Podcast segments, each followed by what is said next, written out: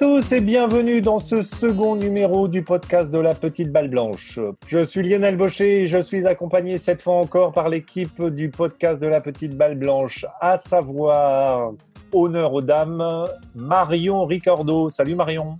Salut Lionel, bonjour à tous. Caribou Cyril Le Guern. Salut Cyril. Salut, allô la gang. Christophe Soudet. Salut Chris. Bonjour tout le monde. Monsieur Gurvan Bonny. Salut Gugu. Salut la équipe.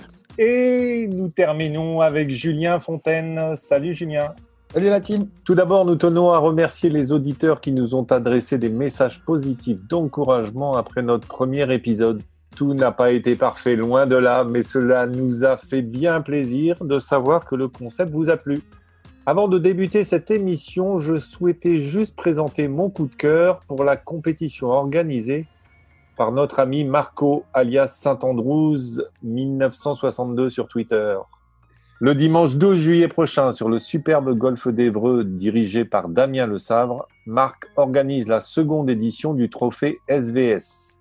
SVS pour Stop aux violences sexuelles. Et je ne peux que vous encourager à y participer. Vous trouverez toutes les infos sur le site golftrophéesvs.wordpress.com. Merci pour lui et merci pour eux.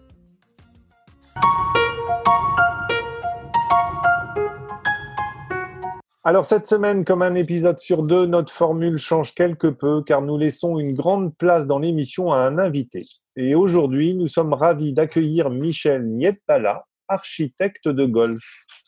Bonjour Michel. Bonjour. Alors nous allons démarrer tout de suite ce second numéro avec les brèves de golf par Chris, spécial architecte. Je crois Christophe que nous allons commencer avec Pete Dye, le célèbre architecte américain qui est décédé en début d'année. Oui, c'est une actualité euh, du mois de janvier, mais c'est un architecte euh, qui, est, qui a été tellement important dans l'histoire du golf qu'on était obligé d'en parler. Euh, donc il est décédé un an après son épouse Alice, parce que quand on parle de Pete Dye, il faut parler d'un duo, puisqu'ils travaillaient très étroitement ensemble en fait.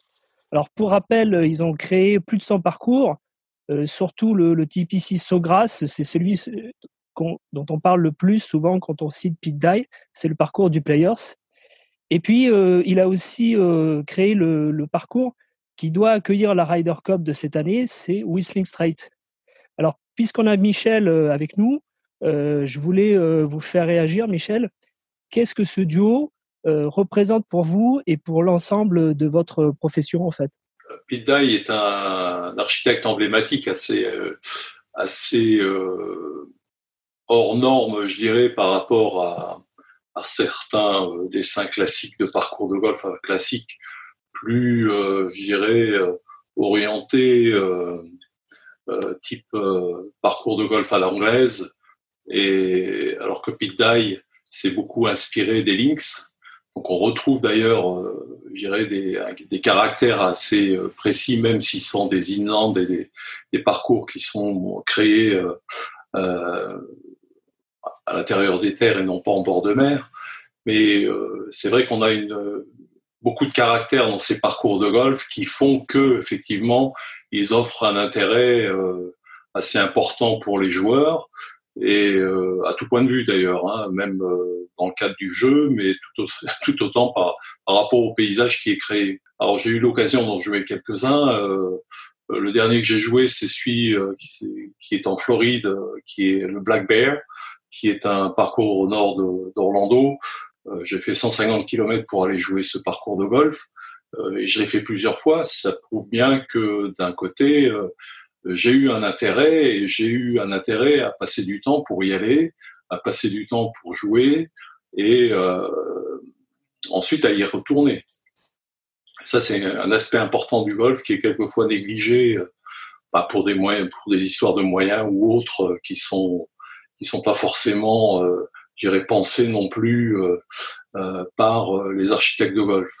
aux États-Unis, on est donc confronté à une autre dimension, et effectivement, le, la dimension entre guillemets, alors je c'est pas un terme péjoratif, hein, le marketing, ça fait partie du système. Hein.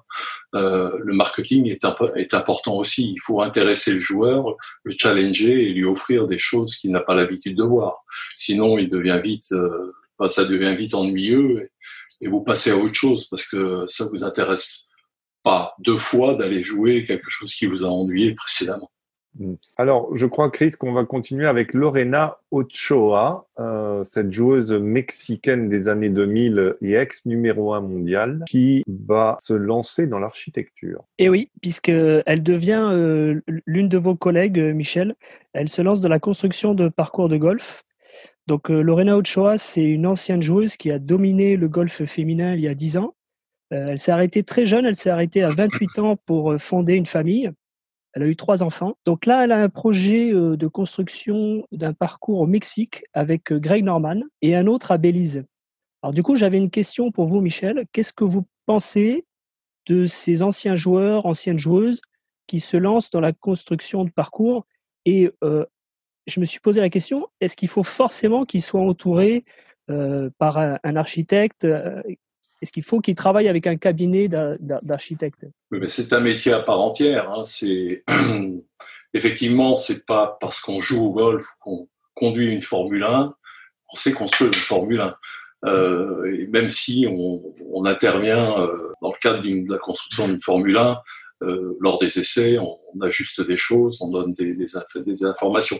Voilà, je fais un peu le parallèle là-dessus parce que le golf, c'est un métier à part entière. Euh, ça fait appel à des compétences. Bon, les compétences, euh, alors s'ils ont fait des études préalables, effectivement, ça peut, ça peut aider.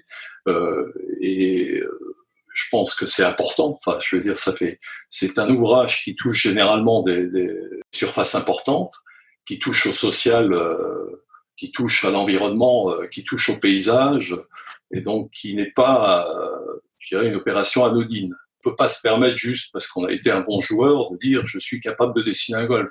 Ça n'existe pas. Il peut dessiner un golf, oui, mais il peut pas forcément répondre à toutes les problématiques qui vont se poser. Donc là, là, je reviens. L'aspect marketing joue aussi, hein, euh, forcément. Quand vous accolez euh, dans, un système, un, marché américain, euh, même mexicain ou américain, ça, se rejoint puisque les clients sont les mêmes. Vous allez avoir besoin de vous, euh, je dirais, détacher du lot, euh, d'avoir euh, une présence qui porte une certaine aura. Et effectivement, quand vous parlez de Greg Norman, ok, vous avez un, mais c'est pas pour autant que vous avez un parcours plus intéressant. Hein. C'est pas, c'est pas, pas gage de ça. C'est gage de qualité, forcément, parce que ces gens-là, s'ils apposent un, nom, ils exigent une qualité en termes de, par exemple, de qualité de parcours de golf, au niveau du gazon, au niveau des, des greens, euh, l'entretien, etc. Mais euh, pas forcément euh, sur une identité propre à eux-mêmes, euh, parce qu'on retrouve quand même des dessins qui sont un peu répétitifs, un peu copier-coller, je dirais, très souvent sur de nombreux parcours. Euh, et donc voilà, mais euh, je pense que pour moi, euh, des noms comme ça fonctionnent très bien là-bas parce que il y a un marché qui demande ça. Hein. Alors, on va terminer avec l'architecte américain Gilles Hans, notamment celui du parcours olympique de Rio. Oui, je, je, voulais parler de Gilles Hans parce que les médias américains disent que c'est l'architecte le plus brûlant du secteur en ce moment. Voilà, c'est lui qui, depuis cinq ans, a le plus de projets, le plus de projets connus, apparemment, d'après eux. Mais comment c'est possible d'avoir autant de projets euh, à, gérer dans la même période? Bah, Ça dépend de l'équipe qu'on a. Voilà, ça dépend des qualités des gens, parce que tout ça, c'est une question d'homme. Hein. C'est pas une question de savoir. Le savoir, on l'a. Euh, la seule chose, c'est de, de, transmettre ce qu'on souhaite euh, réaliser et d'avoir enfin euh, quelqu'un qui est capable de transposer ça sur le terrain. Mmh. Et tout ça, c'est une chaîne dans laquelle il faut, qu'il faut monter d'ailleurs, parce que c'est pas une chaîne qui, qui se trouve comme ça facilement, euh, d'autant plus difficile en France d'ailleurs, parce que nous n'avons pas un marché euh, continu de construction de parcours de golf de réalisation. Aux États-Unis, c'est un, un, peu plus facile entre guillemets, puisque il y a des entreprises spécialisées qui existent et qui font ce travail-là et qui ont des compétences avec des expériences très énormes, quoi. Enfin, par rapport à ce que nous on peut avoir. Bon, merci Chris pour ces, ces, brèves architecturales et puis merci Michel déjà pour ces premiers éclairages euh, sur votre profession. Alors, on, on va quitter, euh, on va quitter l'outre-Atlantique et on va revenir de ce côté-ci avec une interview euh, donc de Michel Nietbala euh, qui euh, a plusieurs parcours à son actif et, celui qui va intéresser les prochainement sans doute les de nombreux joueurs français, c'est le fameux parcours de, de Roissy. D'abord, Michel, première question, comment, comment ça s'est passé pour vous, cette période de confinement Bon, alors euh, l'avantage que j'ai, je suis au bout du projet de Roissy, donc euh, on était en phase euh, d'installation du gazon. en anglais, c'est growing, c'est-à-dire mmh. vous avez, on a terminé le parcours, il est semé entièrement, et là on était en phase de croissance du gazon et de son installation, qui est une phase particulière puisque c'est pas du tout quand vous êtes en vitesse de croisière sur un parcours de golf, vous entretenez d'une certaine manière votre parcours pour maintenir un couvert végétal avec une densité, etc. Là, vous êtes euh, dans un système complètement différent où vous devez d'abord installer le gazon, c'est-à-dire faire lui créer un enracinement très profond pour euh, le pérenniser, et ensuite le, euh, le laisser se développer en aérien. Donc, ce qui est en, train de se faire actuellement. Et donc, pendant cette période de confinement, bah, je me suis quand même déplacé pour faire des réunions et visiter le chantier en entretien. Et euh, sur Roissy, euh, l'entreprise, j'aurais demandé de, prendre un consultant euh, spécialisé qui est Alexandro Reyes, qui a travaillé sur le national pour la préparation du national pour la Ryder Cup et le, les futurs Jeux olympiques.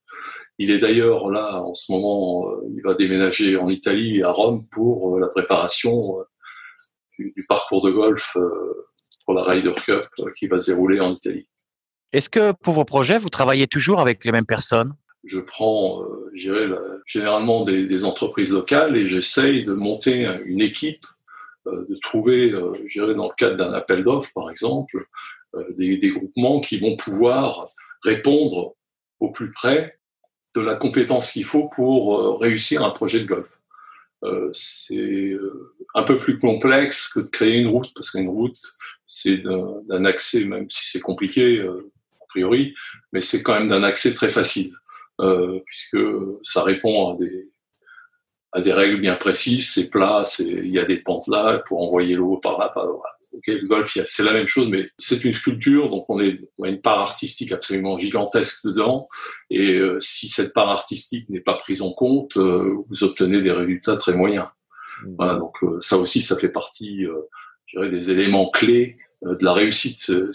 L'architecte va pouvoir. Moi, je, euh, c'est vrai que je dessine visuellement, je fais mes courbes de niveau, je donne des, des éléments, par exemple des greens.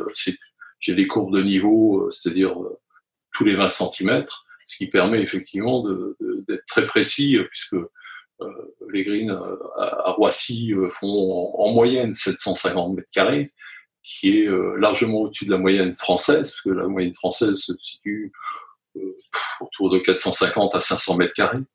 Euh, oui, donc on est dans des dimensions beaucoup plus importantes, mm. mais ces dimensions importantes sont intéressantes. Je vais juste vous donner une petite explication pourquoi. Euh, on a tendance à penser, bah, ça coûtera moins cher de faire des petits greens. Bah, non, c'est l'inverse. Euh, malheureusement, les petits greens, c'est d'abord un, c'est pas intéressant à jouer parce que quand vous faites des suie-glaces, passer une, la balle d'un côté à l'autre, parce que évidemment les greens quand ils sont petits, euh, ils sont pas forcément formés euh, correctement ou alors ils sont tout plats et puis ça n'offre aucun intérêt. Euh, quand vous avez donc des greens de petite taille, vous avez des problèmes de position de drapeau parce que vous retrouvez quasiment toujours les mêmes positions de drapeau. Euh, vous avez des problèmes de compaction parce que quand tout le, problème de tous les greens et de tous les départs de tous les golfs dans le monde, c'est le passage des, des golfeurs, les pieds. Les pieds, c'est le meilleur compacteur au monde. C'est pour ça qu'on a un compacteur qui s'appelle d'ailleurs dans le, dans le monde des TP le, pied de mouton. Et, tac, tac, ça compacte. Et c'est ça qui crée des problèmes d'entretien au, green, qui crée des maladies, qui crée un certain nombre de, de soucis euh, de tonte, etc. Enfin voilà, j'en passe des meilleurs. Mais euh, plus vous avez un green qui est grand, vous êtes à l'inverse. Vous avez plus de position de drapeau, moins de compaction, moins de problèmes, de gestion et, et, un intérêt beaucoup plus grand pour le jeu. Entre votre victoire et, et l'appel d'offres, euh, et donc en gros la fin du, du, du, golf, il va y avoir à peu près 12 ans. Est-ce que c'est un délai qui est, donc évidemment il est long, est-ce qu'il est spécifique à la France? Est-ce que ça veut dire que pour créer un golf en France et être un architecte de golf en France, ça veut dire que euh, bah, il faut être euh, très patient ou c'est juste une histoire de pas de chance pour cet exemple-là? Ouais, Vous avez raison de souligner là, c'est une bonne question ça. Euh, vous avez raison de souligner ça parce que effectivement, euh, j'ai donné un autre exemple, j'ai fait le le Garden Golf euh, de Villeneuve-d'Ornon près de Bordeaux. Et là, j'avais mis 15 ans pour arriver à finir le golf. Donc, euh, entre le moment où on a démarré cette opération et on est arrivé au bout, euh, il s'est passé 15 ans. 15 ans, là, j'ai 12 ans. J'ai un projet là près de Lyon. Bah, écoutez, je suis même pas arrivé encore aux études, je dirais, ce qu'on appelle l'avant-projet détaillé, et j'ai déjà trois ans dans la vue. Et pourtant, j'ai, on a déjà fait des réunions, on a déjà fait, on a vu l'administration, mais c'est extrêmement complexe. Euh, on touche, on touche d'abord des, des grandes dimensions. Hein. C'est, c'est, c'est quand même un golf, c'est un projet structurant. Euh, c'est quelque chose qui n'est pas euh, petite opération généralement euh, dans une commune, ou quelquefois sur plusieurs communes. Euh, ce qui fait que quand vous touchez les grandes surfaces, euh, un, euh, les gens d'abord connaissent pas le golf parce que c'est pas, je dirais, habituel de, réaliser un golf sur une commune. Quand on en fait un, on n'en fait pas deux. Et quand on en fait un, c'est vraiment parce que il y a des, des gens qui ont une certaine volonté, ont, y ont mis une certaine volonté euh, où il y a des, des, gens euh, qui sont visionnaires et qui, qui voient arriver les choses. Euh, pour, pour, donner un exemple, l'idée du golf euh, chez le maire de Roissy en France, qui était André Toulouse, là, il il vient d'arrêter, il est parti à la retraite, mais a germé dans sa tête il y a 25 ans. Donc heureusement qu'il était euh, tenace dans la longueur pour être maire, parce que sinon il serait jamais, serait jamais arrivé ce projet. Mais euh, voilà, il a germé il y a 25 ans et on est arrivé là. Voilà chaque projet nécessite effectivement euh, d'avoir vraiment euh, des gens tenaces euh, pour le mener au bout. je veux dire, c'est très difficile très compliqué. On ne, on ne favorise strictement pas l'implantation d'un golf, je peux vous le dire, à tous les points de vue, hein. que ce soit l'État, les préfectures, euh, euh, tous ceux avec qui j'ai eu affaire, on était toujours euh, et très souvent dans la confrontation. Euh, dans la confrontation, parce que on est souvent, on a souvent affaire à des gens qui ont peur, qu'ils connaissent pas. Ils, euh, ils ont là, et puis alors, euh, on a des wagons de lieux communs, de on dit, de choses néfastes sur le golf, alors que c'est totalement à l'inverse. Je suis en train d'écrire un livre d'ailleurs à ce propos parce que je souhaite un peu rétablir et ouvrir les yeux à beaucoup de monde, surtout au niveau euh, de nos administrations, euh, surtout pour qu'ils comprennent qu'effectivement, on est dans des, des situations aujourd'hui, tout le monde se, se préoccupe de l'environnement, mais pour se préoccuper de l'environnement, il va falloir quand même conserver des zones, des espaces, etc. Et rien de mieux qu'un, il n'y a rien de mieux qu'un qu'un parcours de golf, parce que c'est un espace préservé par l'économie, parce qu'on va on va effectivement dépenser de l'argent pour l'entretenir, et cette dépense sera faite par les, gens qui viendront y jouer passer leur loisir ou, même euh, après se promener, parce que comme à Roissy, euh, j'ai pu faire des, zones de promenade qui seront entretenues euh, par euh, la maintenance du golf. Hein. Mais c'est ça qui tiendra.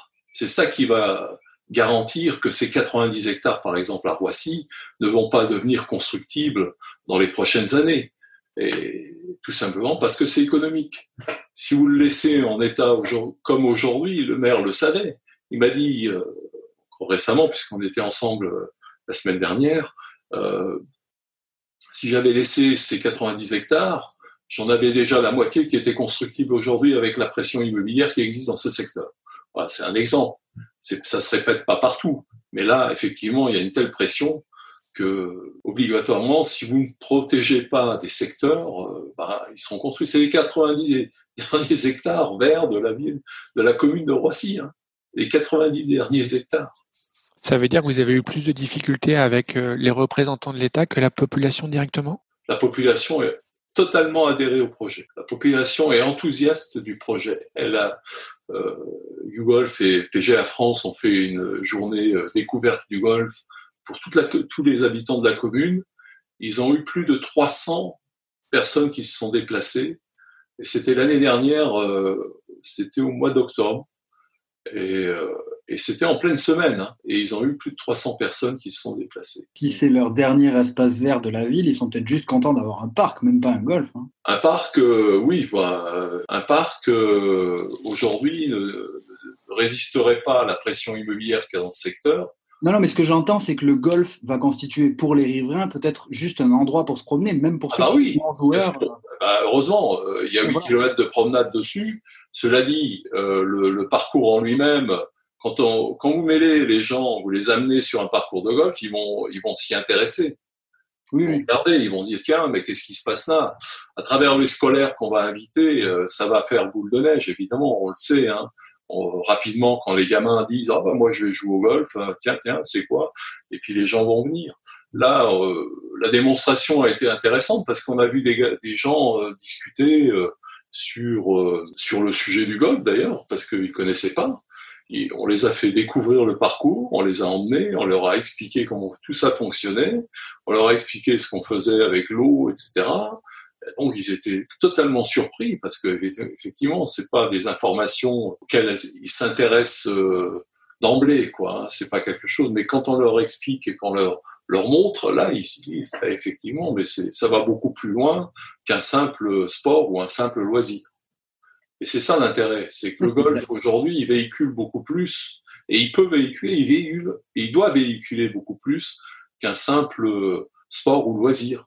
Euh, c'est ce que je m'attache moi euh, dans tous les projets que je fais aujourd'hui, c'est effectivement de trouver euh, des points de connexion, des, extensions et je dirais des ramifications qui vont porter sur d'autres choses complémentaires à l'activité du golf, mais qui pourront être prises en compte par l'exploitant, entretenues et à coût zéro pour les gens qui vont bénéficier potentiellement de ces autres activités, comme par exemple à Roissy, euh, j'ai des pontons de pêche, j'ai un lac pour la pêche, j'ai euh, des, des, des, aires de pique-nique. Euh, voilà, on, on crée un, euh, une émulsion et, un intérêt autre, ce qui fait qu'effectivement, bah, du coup, là, on a eu des gens qui se sont inscrits pour prendre des cours. Alors, c'était quand même l'année dernière pour cette année. Qu'est-ce qui a permis, et j'imagine que c'est aussi une des, une des clés de votre projet, d'avoir mêlé ces, ces, ces, deux, euh,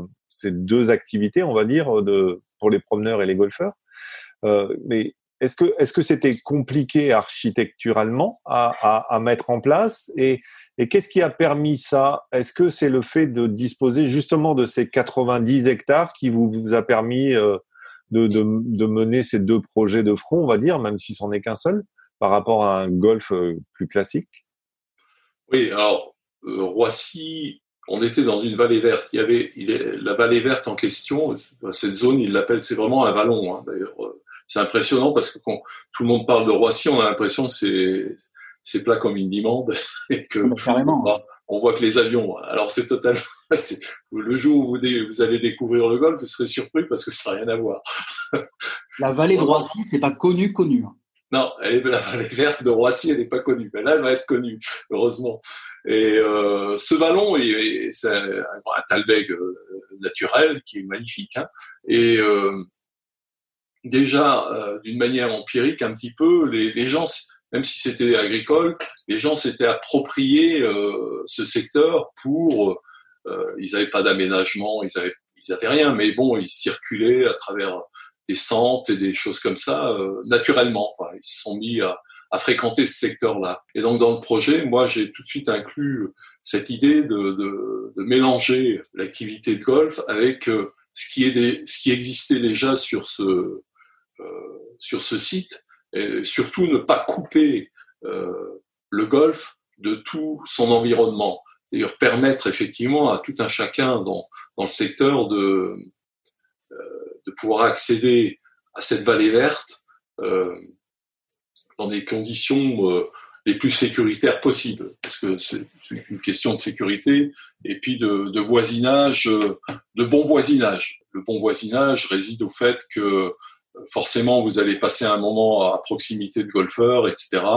Euh, et donc de réduire au minimum ces, ces, ces impacts-là et euh, surtout à s'éloigner euh, des retombées de balles ou euh, bien sûr euh, pas celles qui sont sur le fairway parce qu'elles sont bien, elles sont bien, mais celles qui sont malheureusement assez fréquemment à l'extérieur des fairways et qui arrosent un petit peu des zones non voulu. je, je, vois bien de quoi vous voulez parler. Oui. On est tous abonnés à ça, ne vous inquiétez pas. Et euh, alors, je vais vous donner un exemple. J'ai, euh, pour réussir ça, j'ai créé un tunnel qui fait 40 mètres de long pour passer sous les départs du trou numéro 15. Voilà, ça c'est un exemple des dispositions, c'est un exemple emblématique. Hein de, des dispositions prises. L'avantage évidemment des 90 hectares, c'est que j'avais la possibilité de me réserver aussi des, des zones euh, à l'extérieur, très proches du golfe, mais suffisamment éloignées pour permettre, euh, je dirais, euh, le jeu sans être dérangé, et deux, de permettre aux gens de pique-niquer, d'avoir des, des, activités euh, de vélo. Euh, de, donc, dans le projet, il est inclus une, ce qu'on appelle une voie verte, une voie verte qui est cyclable et piéton.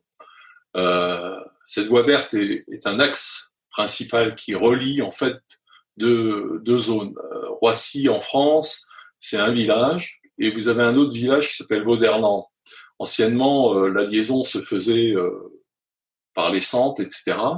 Mais là, on a créé vraiment une véritable voie verte qui relie ces deux, ces deux petits villages, hein, enfin, le gros village et le petit, euh, par euh, vélo ou par euh, ou à pied si on le souhaite. On, on a sur l'extérieur du, du, projet effectivement aussi euh, des, des, industriels qui se sont installés, Ils sont venus s'installer là parce que le golf allait se faire. Euh, pour exemple, euh, Volkswagen France, siège social de Volkswagen France s'est installé là, avec une ouverture sur le golf magnifique. Donc euh, ça a aussi des incidences autres que simplement le fait de dire tiens, on va fournir euh, euh une activité sportive et de loisirs à des gens de la commune et des environs même. Hein. mais des grosses entreprises comme ça s'installent là pour cette raison-là aussi. Et toutes ces entreprises ont un accès direct sur la voie verte qui mène au clubhouse du golf. Et les autres chemins qui sont à l'intérieur, par exemple, du parcours de golf, ils sont au cœur du golf. Je me suis réservé une zone, enfin, j'ai pas réservé parce qu'en réalité, je pouvais pas faire autrement de toute façon, parce que il fallait préserver une zone, ce qu'on appelle l'espace boisé classé, qui est, en plus, il porte le nom de, du bois de l'aviation. C'est un endroit aussi qui fait 20 hectares. Et dans ces 20 hectares, on a développé effectivement des centres, euh, des chemins, mais, mais là, on les a aménagés et qui sont reliés euh, à tout. Donc j'ai créé des boucles qui permettent à des gens de faire un kilomètre, deux kilomètres, quatre kilomètres, six kilomètres, jusqu'à huit kilomètres de, cheminement. Donc il y a des boucles avec des allées et des retours. Et euh, mais ça, euh, le jour où vous aurez l'occasion d'y aller, vous pourrez découvrir ça. Euh, en plus, ça, ça, ça va permettre lors le jour des compétitions, par exemple, de pouvoir faire entrer les gens et, et les et se dispatcher par exemple sur le parcours de golf beaucoup plus facilement que sur un parcours classique où vous êtes obligé de suivre euh, la ligne, le cheminement des carpasses. Enfin, là, on a aussi des, des chemins pour voiturettes hein, qui, sont, qui, sont, qui ont été créés, euh, puisque le parcours va offrir la possibilité de, de faire, le, de le faire en, en, voiturette. Et du coup, puisque le parcours a été créé euh, et imaginé aussi pour les promeneurs, là, on parle de compétition. Est-ce que dans le, le, le, dessin de chacun des trous, est-ce que vous avez pensé à, à voilà, à la possibilité d'accueillir des compétitions et du coup à la, à la, aux spectateurs en tant que, que voilà, euh, Bien sûr. partie intégrante du parcours, presque comme au national, on a vu euh. Ouais, je dirais le, le, national a une configuration euh, de stadium volontairement dès le départ. Bon, moi, je n'allais pas créer un stadium à Roissy, mais euh, dans ma réflexion, euh, j'ai voulu quand même proposer la possibilité de placer beaucoup de spectateurs sur des secteurs euh, clés. C'est-à-dire qu'effectivement, euh, par exemple, vous avez des points où vous pouvez voir le green du 1, le green du 2, vous pouvez voir le green du 8, vous pouvez voir le green du 17, vous pouvez voir le green du 16, vous pouvez voir le green du 15, tout ça en étant à un seul endroit. Vous avez la possibilité, après, par exemple, au Clubhouse, j'ai créé des, des restanques, des, des, petites terrasses en escalier, qui, qui sont enherbées et qui sont en, en enrochement et en herbe. Hein. Ça fait des terrasses, ça fait comme une tribune. Euh, c'est devant le clubhouse et qui permet effectivement de, euh, de voir le 9 et le 18, euh, l'arrivée devant le bassin, etc. J'ai réservé tout un espace entre le clubhouse, le, practice, le départ du 1, le, le green du 9 et le 18. il y a un bassin et devant, il y a tout un espace qui permet de monter des tribunes de monter un village de sponsors. De, voilà, ça a été pensé dès le départ pour pouvoir accueillir des compétitions. Alors les compétitions, évidemment, sur le parcours lui-même, il a été, elles se traduisent par un parcours qui présente d'énormes difficultés et des challenges importants des bâtis. Et comme j'ai cinq euh, zones de départ, des plateformes, euh, très grandes plateformes, hein, d'ailleurs, c'est le, même principe que pour les greens les plateformes, euh, généralement, euh, moi je suis à un hectare, un, hectare deux de plateforme euh, de départ, alors que généralement on est à la moitié de ça sur les golfs de France. Donc les, les départs vous permettent, si vous voulez, de, de varier la difficulté euh, en gros, entre le Bhakti, je vous donne des, quelques, quelques références, entre le Bhakti et le, le le plus avancé, vous avez une différence de longueur de, de 120 mètres. Pas évidemment sur certains par 3, c'est pas c'est pas le cas, hein, mais parle sur des par 5, des par 4. Ouais, bien sûr. Alors là aussi, euh, sur les variés, j'ai varié aussi les, les, les, trous, les difficultés. Enfin, si vous voulez, chaque trou a sa, sa propre, sa, son propre caractère et sa, sa propre personnalité, bien qu'elle se rejoint sur, sur euh, l'esthétique, enfin, ou la, la, mise en forme artistique que je donne hein, au golf. Mm. Elles se rejoignent là-dessus, mais après, vous avez effectivement toutes ces, toutes ces composantes. Après, c'est comme pour les largeurs de fairway, si vous voulez. La position des bunkers. Euh, J'écris d'ailleurs quelque chose d'intéressant, peut-être sur les bunkers, parce que souvent on dit oh mais le bunker là est mal positionné ou celui-là il est bien positionné. Non les bunkers ils sont positionnés là où ils sont. Il n'y a pas de bien positionné mal positionné. Pour pour l'histoire les bunkers quand ils se sont créés sur les golfs c'était les moutons euh, qui euh, se rassemblaient à un endroit qui se protégeaient du vent derrière les dunes par exemple ou de la pluie et qui à force euh, bah, faisaient laisser sortir le enlever l'herbe et puis on avait le, sable qui apparaissait et ça devenait un bunker. c'est un obstacle qui se. Mais bon, les, moutons ne mesuraient pas la distance. Hein. C'était là où il était. À partir du moment où il est visible, où, on, dans sa stratégie, on prend la distance, on est capable de dire ben, on passe, on passe pas, on fait ci, on joue à gauche, on joue à droite, peu importe. Pour moi, l'architecture de, de, golf, c'est un choix du golf, c'est le choix du jeu du golfeur c'est le choix doit être laissé au golfeur de, prodiguer son, le, jeu qu'il qu'il entend jouer. Si vous voulez, le, sens de mettre euh, pléthore de bunkers n'apporte strictement rien au jeu. Enfin, pour moi, ça, ça, coûte, ça coûte un, argent fou à maintenir. Assez beau pour la photo, peut-être, mais, euh, mais ça, ça sert strictement à rien. Moi, je peux vous, je vous fais des endroits, vous allez voir sur le parcours, il y a des endroits où vous serez dans, de, dans des zones en, en gazon, euh, pour sortir de là, vous allez, vous allez voir, c'est pas, c'est pas toujours aussi simple.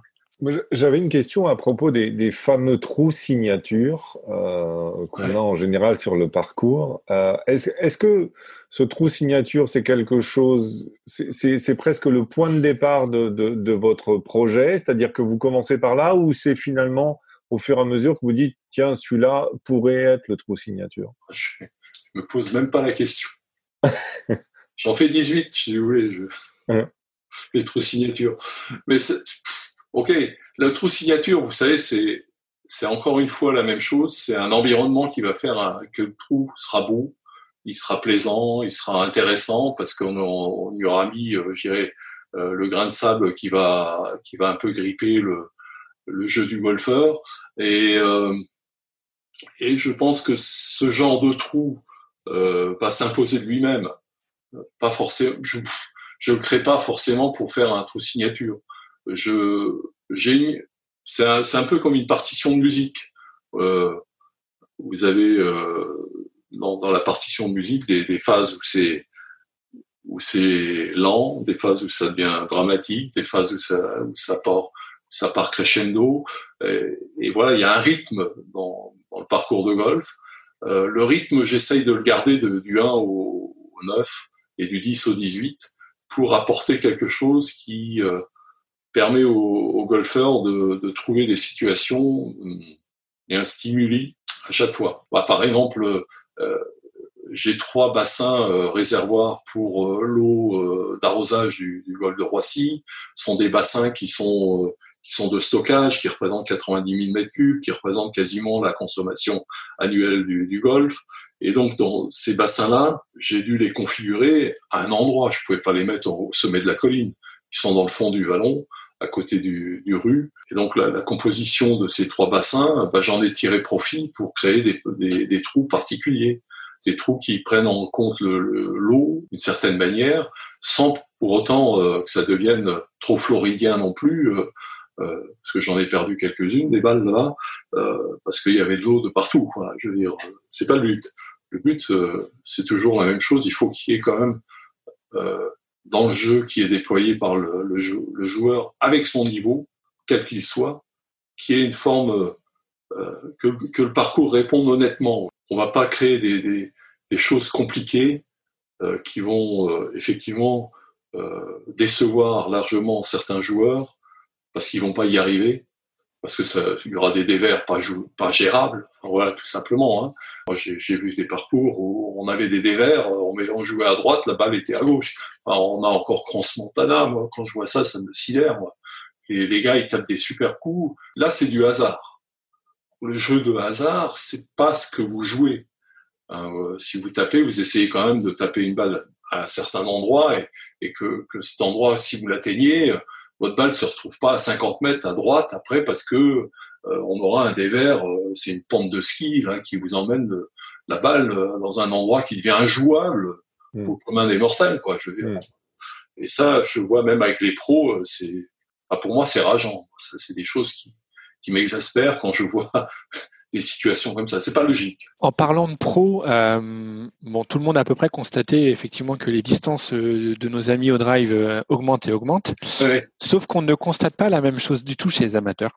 Euh, et, et, en fait, plus le temps passe et plus j'ai l'impression que les parcours deviennent des concours de drive et de moins en moins de précision. Et, mmh. Et, l'exemple en particulier qui, qui, moi, qui m'intéresse, c'est les par 3.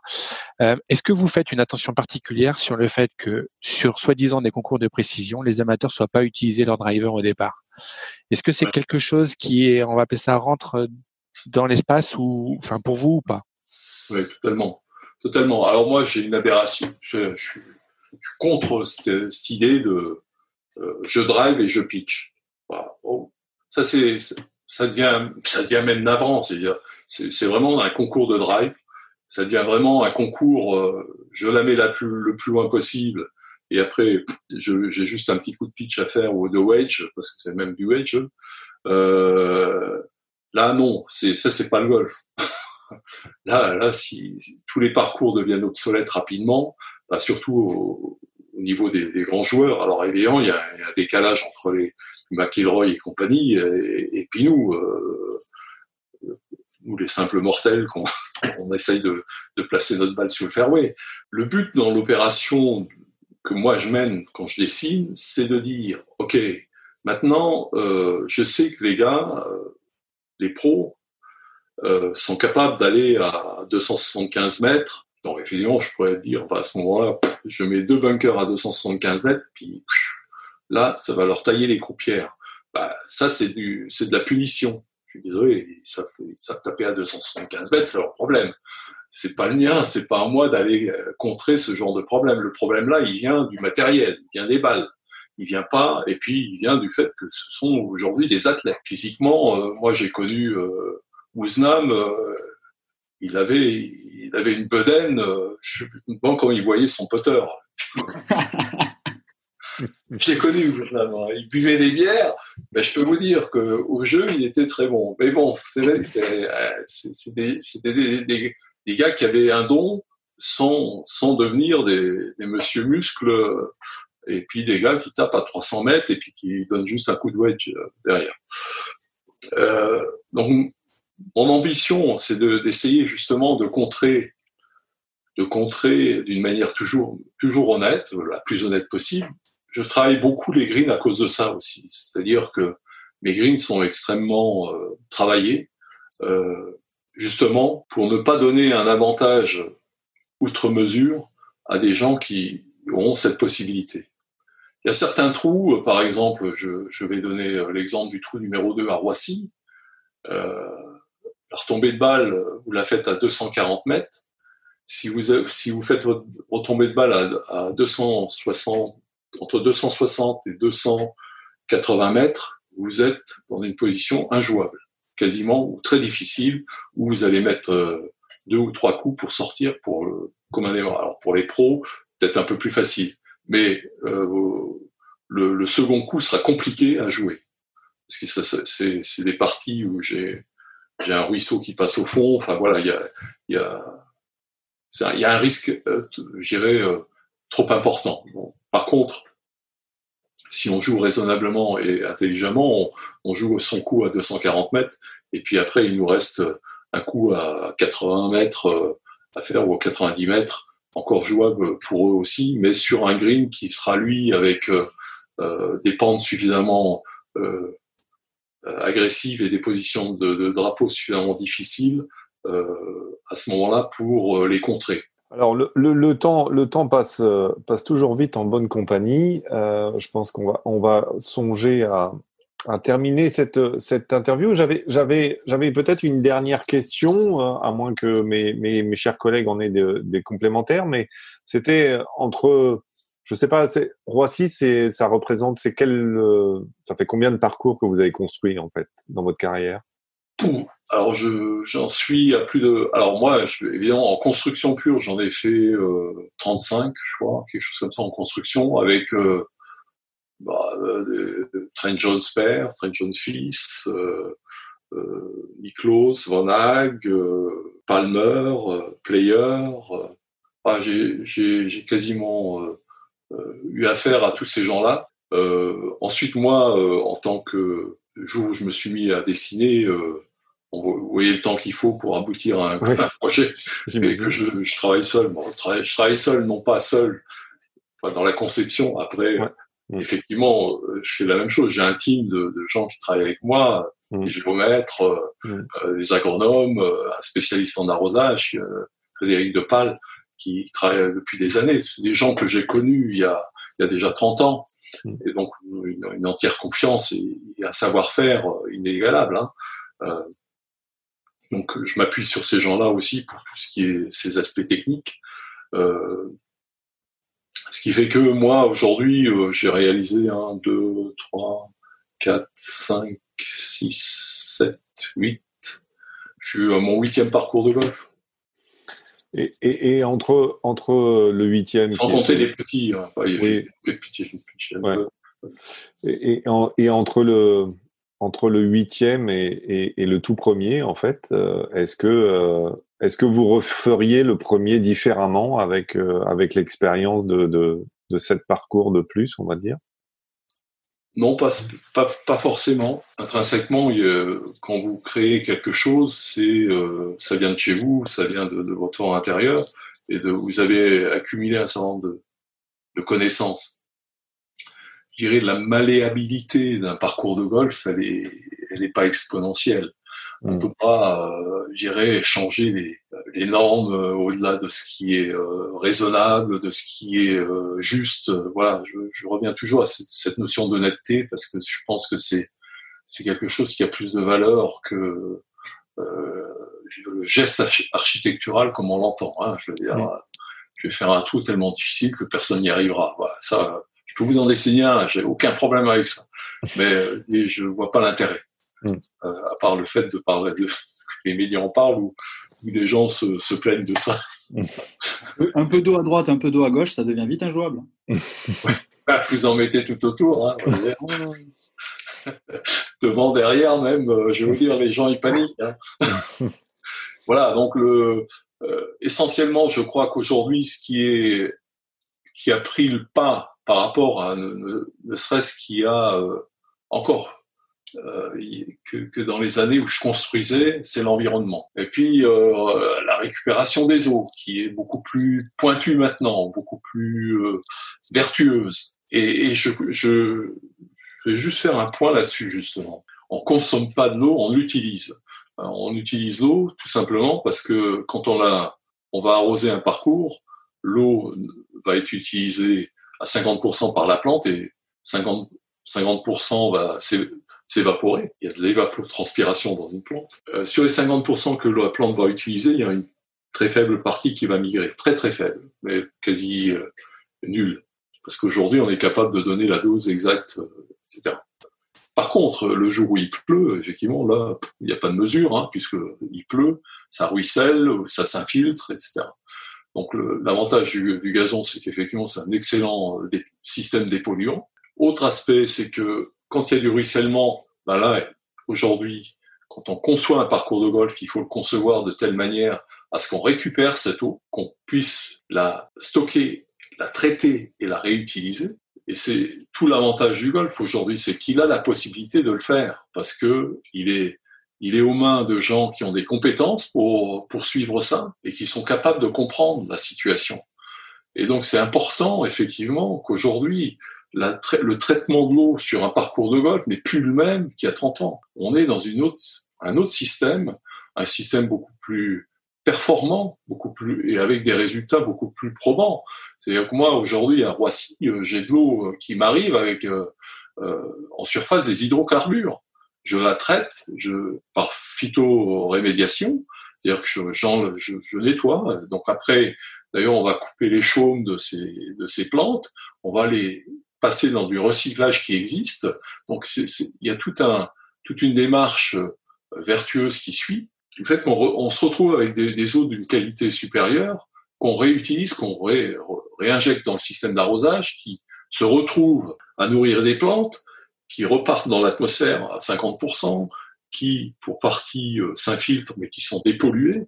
Et voilà, donc on est dans un système totalement vertueux. Enfin, j'aime bien ce mot-là parce que il est, il est, il est, il est ré- réellement, c'est la bonne définition de ce qu'on fait. Et ça, c'est quelque chose qu'il faut faire connaître parce que euh, tout le monde parle du golf, mais personne ne parle de ces aspects-là euh, qui sont essentiels. Aujourd'hui, euh, tout le monde est, et dire ah oui mais on va pas arroser son jardin avec l'eau de... oui ben non nous on n'arrose pas avec de l'eau potable euh, nos jardins voilà tout ça Bien sûr.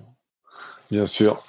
Très intéressant, Michel. Mer- merci, merci beaucoup de votre, de votre disponibilité et de, de nous avoir euh, donné et livré toutes ces, toutes ces informations. Au, pla- au plaisir, euh, au plaisir de, de vous avoir Ouais, avec suis, nous. je suis intarissable sur le golf ben, euh, c'est, de toute façon, c'est une émission de passionnés, donc vous serez toujours le bienvenu euh, pour, pour nous parler de votre Ah passion et de votre métier. tant que je peux pousser le golf je le pousse hein. Je- Bah, c'est ce qu'on, c'est ce qu'on essaye de faire aussi, et avec. Ouais, avec vous avez bien raison et je suis, je suis content que des émissions comme ça existent parce que effectivement c'est ce qui manque un petit peu et euh, je suis je pense que même euh, par rapport aux Américains on est on est un peu plus dynamique en France euh, sur ces aspects-là la Mm. communication et ces aspects-là on a un dynamisme qui me qui me plaît beaucoup et je suis heureux que vous en fassiez partie Merci, Michel. Merci encore.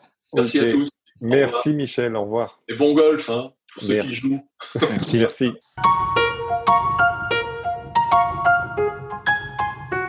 Alors, Gugu, cette semaine, un petit sujet polémique au programme de la chronique. Et oui, Lionel, pendant que le golf repart aux US, il reste malheureusement en pause côté européen, la reprise étant prévue pour mi-juillet.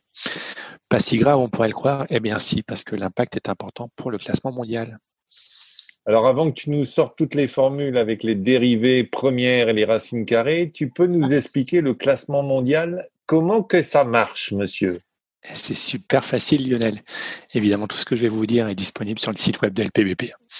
À chaque tournoi disputé par un joueur, on lui attribue des points mondiaux selon sa place et la qualité du champ.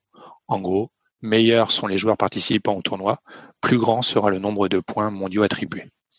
Bien évidemment, plus on s'éloigne du haut du classement, moins le joueur aura de points. Par exemple, lors d'un petit tournoi du Tour européen, 24 points mondiaux seront attribués au vainqueur, quand pour un majeur, on attribue à peu près une centaine. Le 15e d'un majeur va gagner à peu près autant de points que le troisième d'un petit tournoi du Tour européen, environ une dizaine. Et dans le tournoi, dans le petit tournoi européen, seuls les 27 premiers marqueront des points mondiaux, alors que ça sera la totalité des joueurs qui ont passé le cut lors d'un majeur. Pour les autres, c'est un zéro pointé. Et on en fait quoi de ces points? Eh ben, on va faire la moyenne du nombre de points acquis sur tous les tournois joués, divisé par le nombre de tournois joués. D'accord? Pas les nombres de tournois joués qui sont euh, disputés depuis 8 ans. Non, juste les 104 dernières semaines. En gros, si t'es pas bon calcul mental, des deux dernières années, quoi.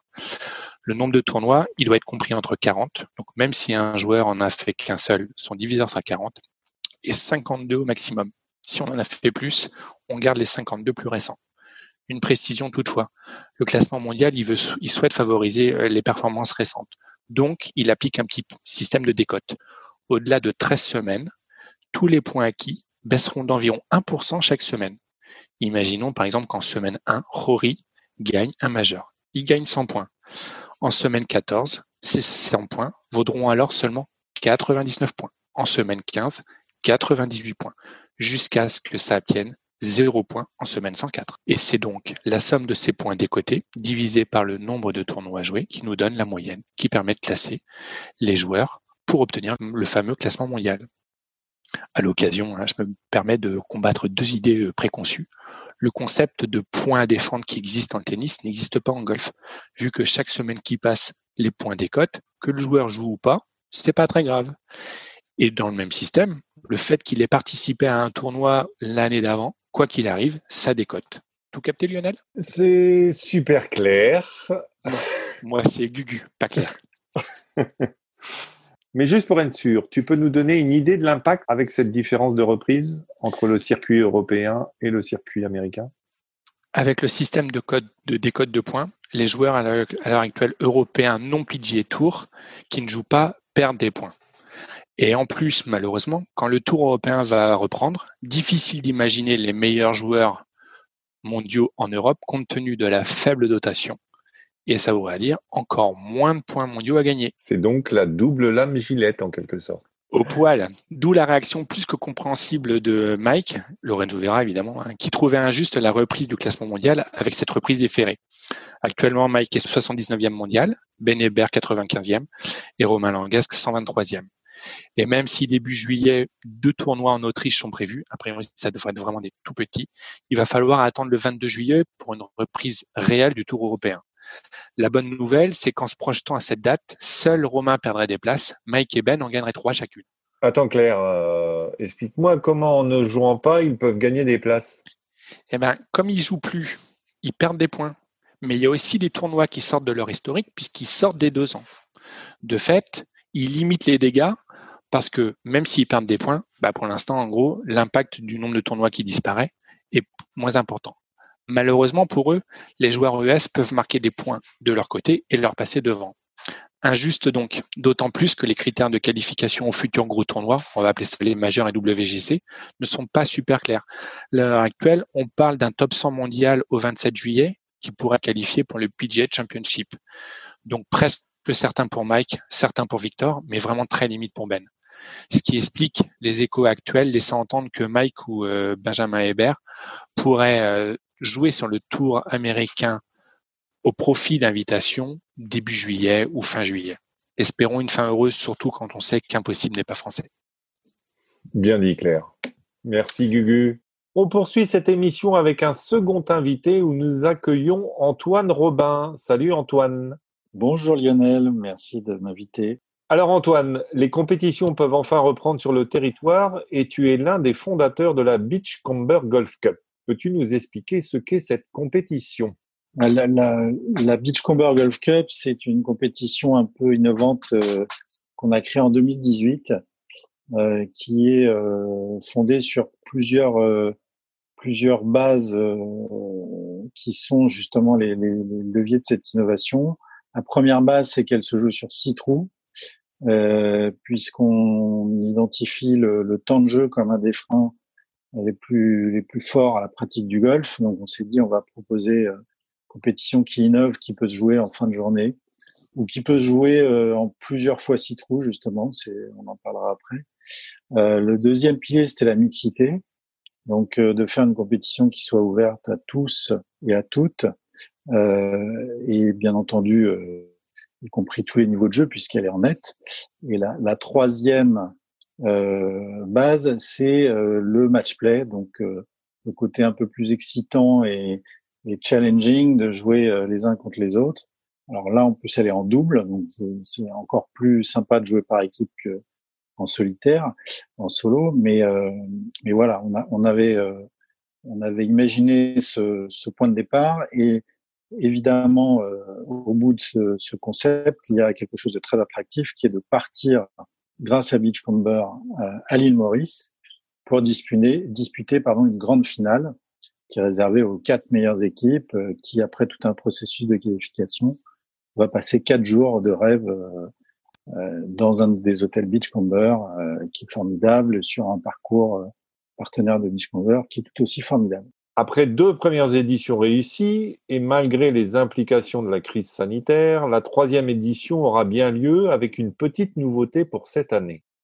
Tout à fait. Alors effectivement, le, la contrainte du temps nous a été imposée et euh, malgré ça, il y avait quand même deux clubs qui avaient commencé leur qualification avant le, le confinement euh, Saint-Cloud et Dijon pour ne pas les nommer. Euh, euh Dijon, euh, le country club de Dijon-Bourgogne. Et malgré ça, enfin après ces deux-là, malgré le, confinement, ben, on a réussi à, relancer quand même la, compétition parce qu'il nous reste environ quatre mois, donc juin, fin juin et puis surtout juillet, août, septembre pour faire les qualifs. La finale est en octobre et la grande finale en novembre. Et comme tu le dis, l'innovation, c'est que euh, on n'impose pas la mixité. La compétition est mixte parce qu'elle est ouverte à tous les doubles. Donc on appelle ça mixed up hein, pour être plus précis. Ce sont donc aussi bien des doubles euh, dames, messieurs ou mixtes. Voilà. Donc euh, on a analysé que c'était peut-être un peu difficile pour certains clubs de d'avoir beaucoup d'inscrits en imposant la mixité des doubles.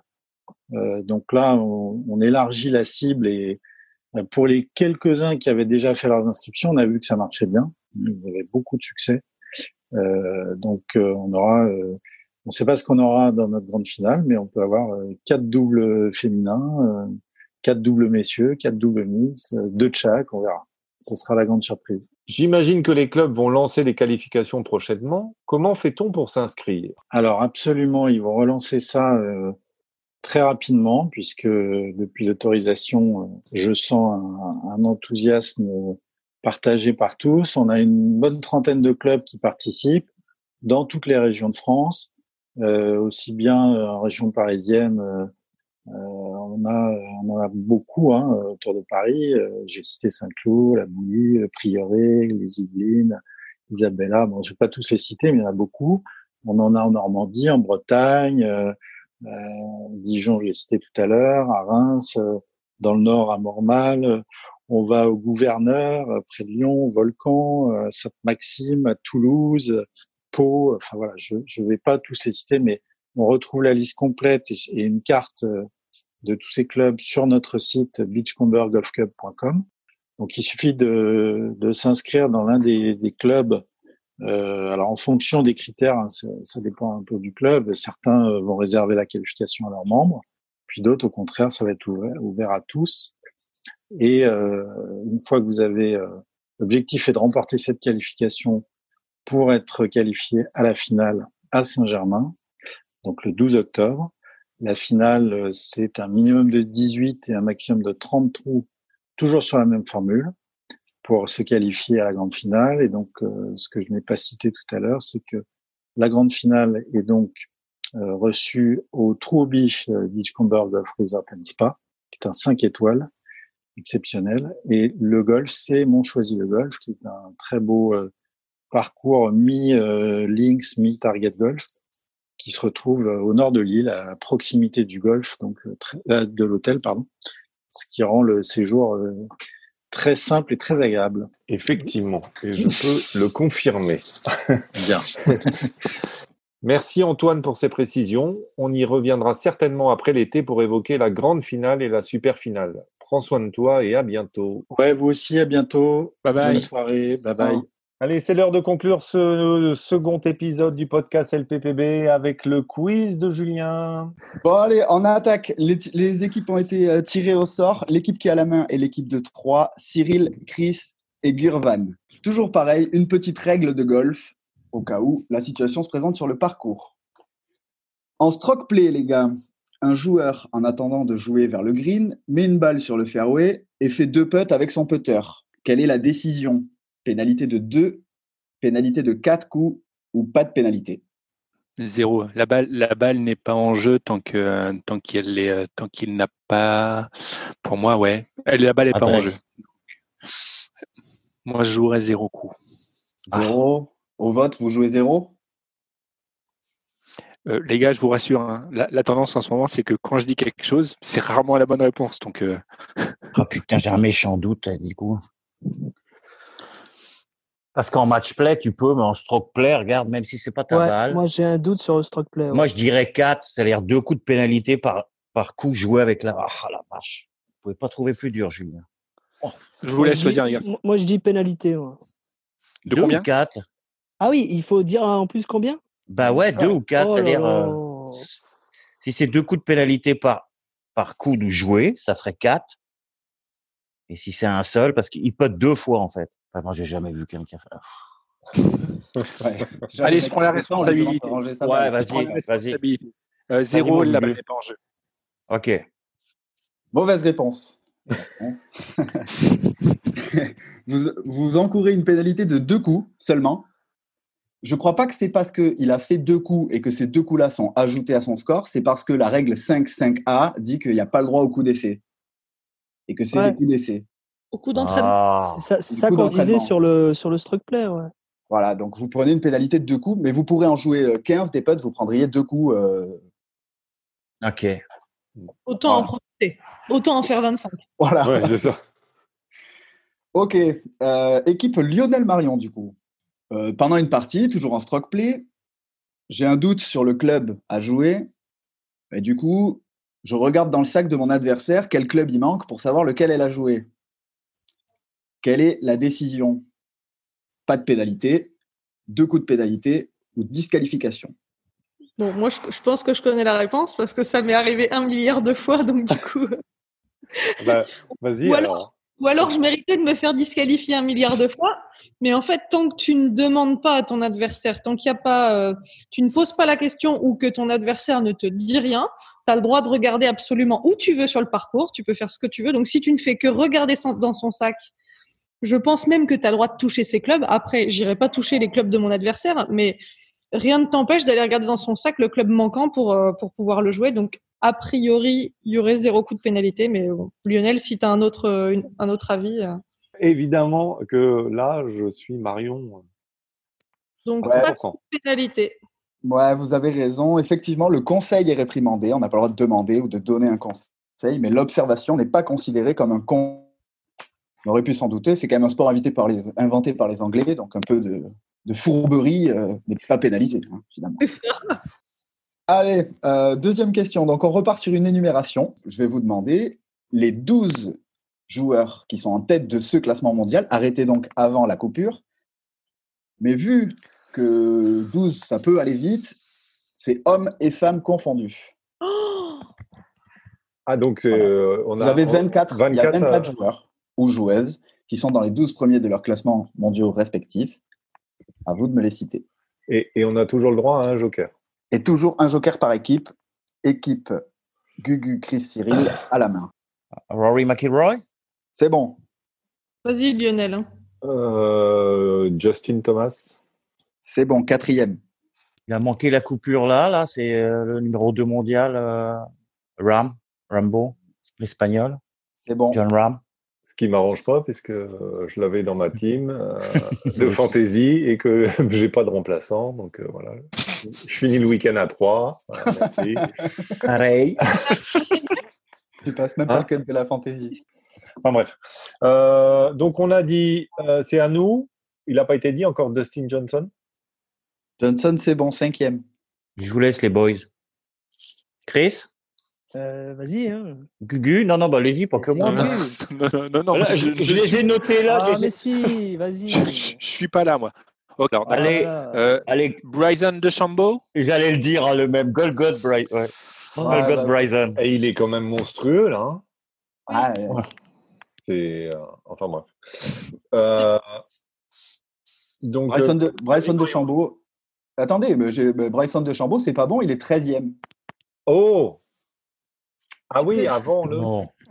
On a demandé les 12, il fallait qu'il nous Non, 13e, putain. C'était obligé. C'est c'est notre Garcia alors. Comme d'hab. Comme d'hab. Regardez la tête de Chris. Je me Chris. ferme.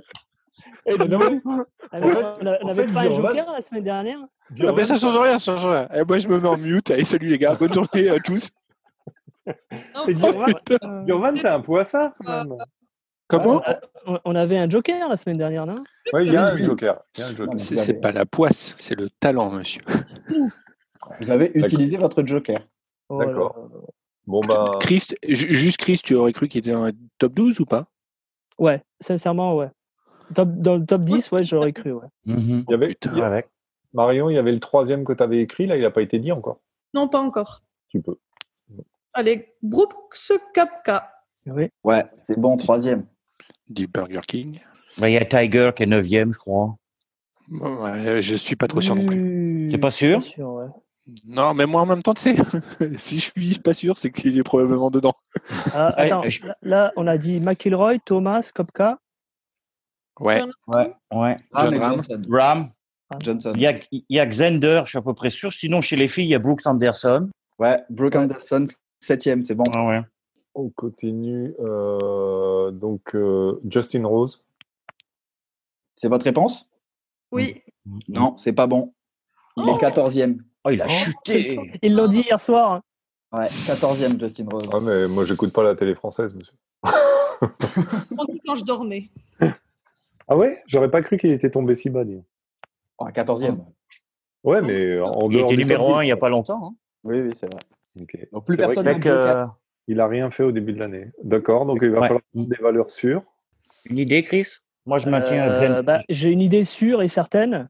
C'est la numéro 1 mondiale. Hein. Ah, Euh, Lance. Et Jin Yunko. Ouais, c'est bon. Effectivement, numéro un. J'en ai pas mal chez les filles. hein. Ce que, ce que je t'ai envoyé, Marion, ça te va? Oui, c'est celle que j'étais en train d'écrire son nom, mais j'ai fait cinq fautes d'orthographe. euh, Song Yoon Park. Ouais, c'est bon, Ouais. troisième. vas-y, mon Chris, parce que tu as plein de, de, féminins. Euh, Lexi Thompson. Oui, c'est bon. Neuvième. Alors là, je vais, je vais euh, te pardonner pour le, la prononciation. Jeongli euh, Six. Je sais plus Ouais. comment c'est. euh, C'est bon, dixième. C'est nous? Oui. Oui Enfin, c'est toi. Euh, Enfin, c'est toi Toujours chez les filles, parce que je l'ai dit la semaine dernière, je l'ai dit il y a Ouais. 15 jours Ouais, dans les oui. brèves, la japonaise Nasa Ataoka. C'est bon, quatrième. Donc on n'a pas dit la deuxième encore. Non. C'est ce que j'allais dire. C'est ce que j'étais en train de t'écrire, mais c'est pas. euh, C'est pas ça son prénom? Je ne sais pas s'il y en a une autre. Parce que le, la semaine dernière, quand Chris a parlé de ça, il, il a dit les japonaises, il a dit quatrième, douzième. Donc, euh, si, il me semble qu'il avait dit douzième mondial, euh, Shibuno, celle qui avait gagné The Open. Non. Euh, mais il doit bien y avoir une américaine euh, devant quand même. euh. Ah bah si, on joue en dire une. euh, je, enfin, je pense. Soyeon Ryu. Qu'est-ce que tu penses? Ouais, Ouais. Soyeon elle est encore dans le top 12. ouais. Oui, oui, C'est vas-y. c'est le top 10 ou top 12 12. Top 12. Donc Soyeon Ryu. Je suis pas super bon en prénom euh, coréen. J'ai Seyong Kim, moi.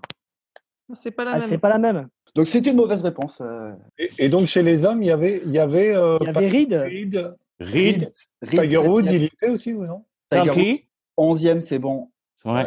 Et Patrick Cantley, Cantley, 8e, c'est bon. ouais. Chauffe- 12e, c'est bon. Ah, merde. Oh. Mm.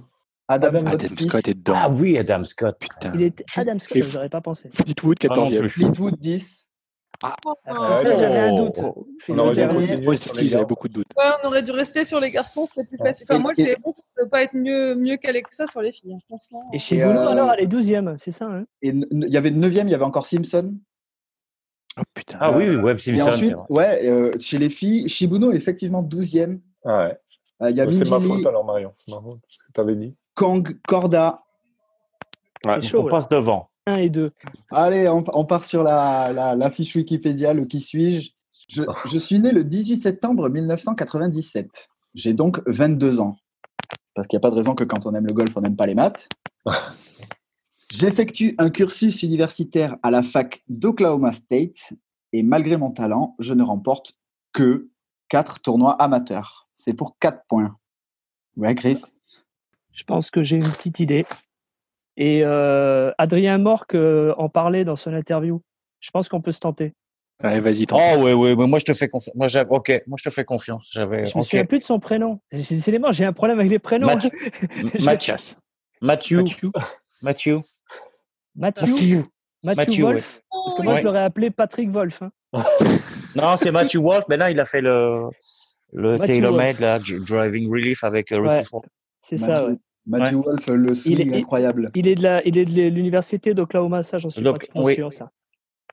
Euh, non, c'est pas lui. Donc je continue. Après l'US Open 2019, je passe professionnel. Et cela entraîne l'annulation de mon invitation pour l'Open britannique de la même année. Invitation qui ont, durant l'année 2019, été mon moyen de me révéler et que j'avais acquise grâce à ma victoire à l'US Open amateur 2018.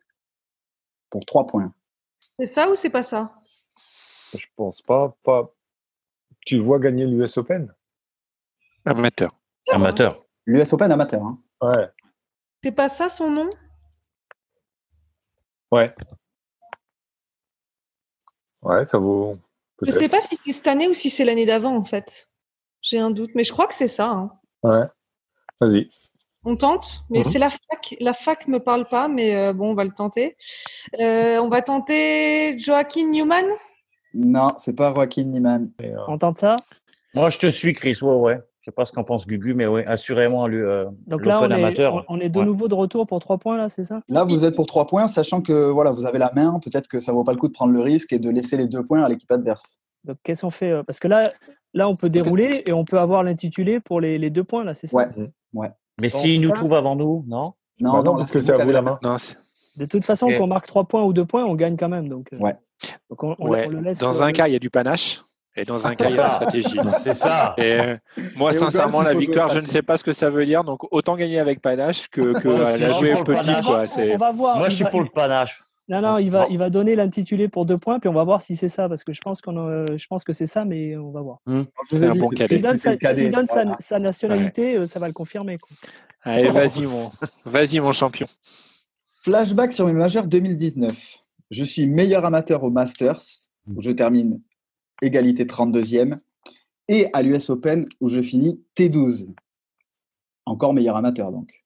Je bats d'ailleurs, par, par cette occasion, le record de Jack Nicklaus du plus petit score sur 72 trous dans un US.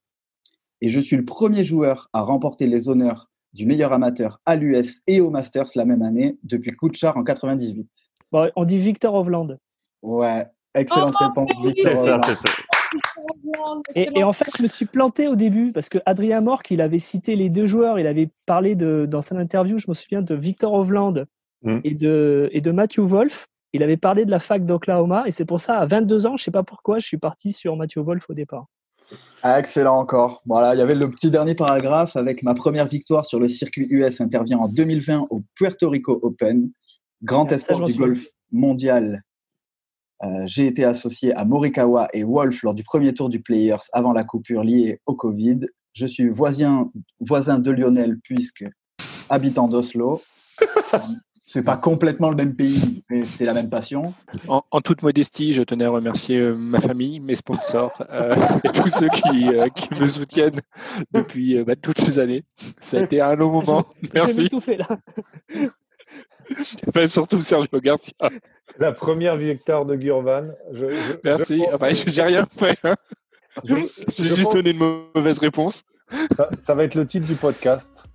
Ouais, Donc en fait, écoute, Chris a- sur les deux quiz, Chris a deux points pour l'instant et tout le monde a un point. C'est ça. Merci, Oh. merci Chris. Merci. Merci Julien pour ce quiz. Merci à tous de votre participation et je vous donne rendez-vous à tous dans deux semaines. Au revoir Marion, au revoir Chris, au revoir Salut. Cyril, Salut tout le monde. tout le Julien monde. et au Salut. revoir Gugu. Salut, salut. Allez Jordan. Ciao, ciao.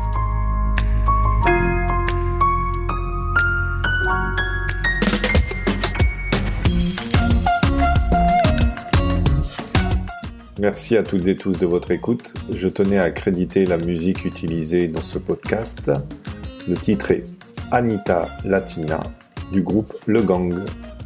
Vous pourrez retrouver toutes les informations concernant la musique et les prochains épisodes sur notre adresse lepodcastgolf.petiteballeblanche.com. À très bientôt.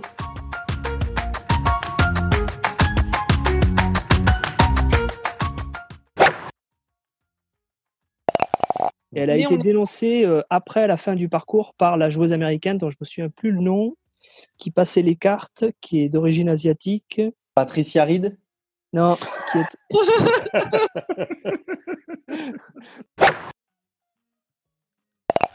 En fait, faudrait qu'il y ait, faudrait qu'il y ait plus d'enjeux pour que les gens prennent des risques pour tenter le 4 ou le 3 points dans le dernier jeu. Bah, t'as qu'à jouer ton chèque, la petite balle blanche, du coup, puisqu'il n'y a que toi qui prends le chèque. euh.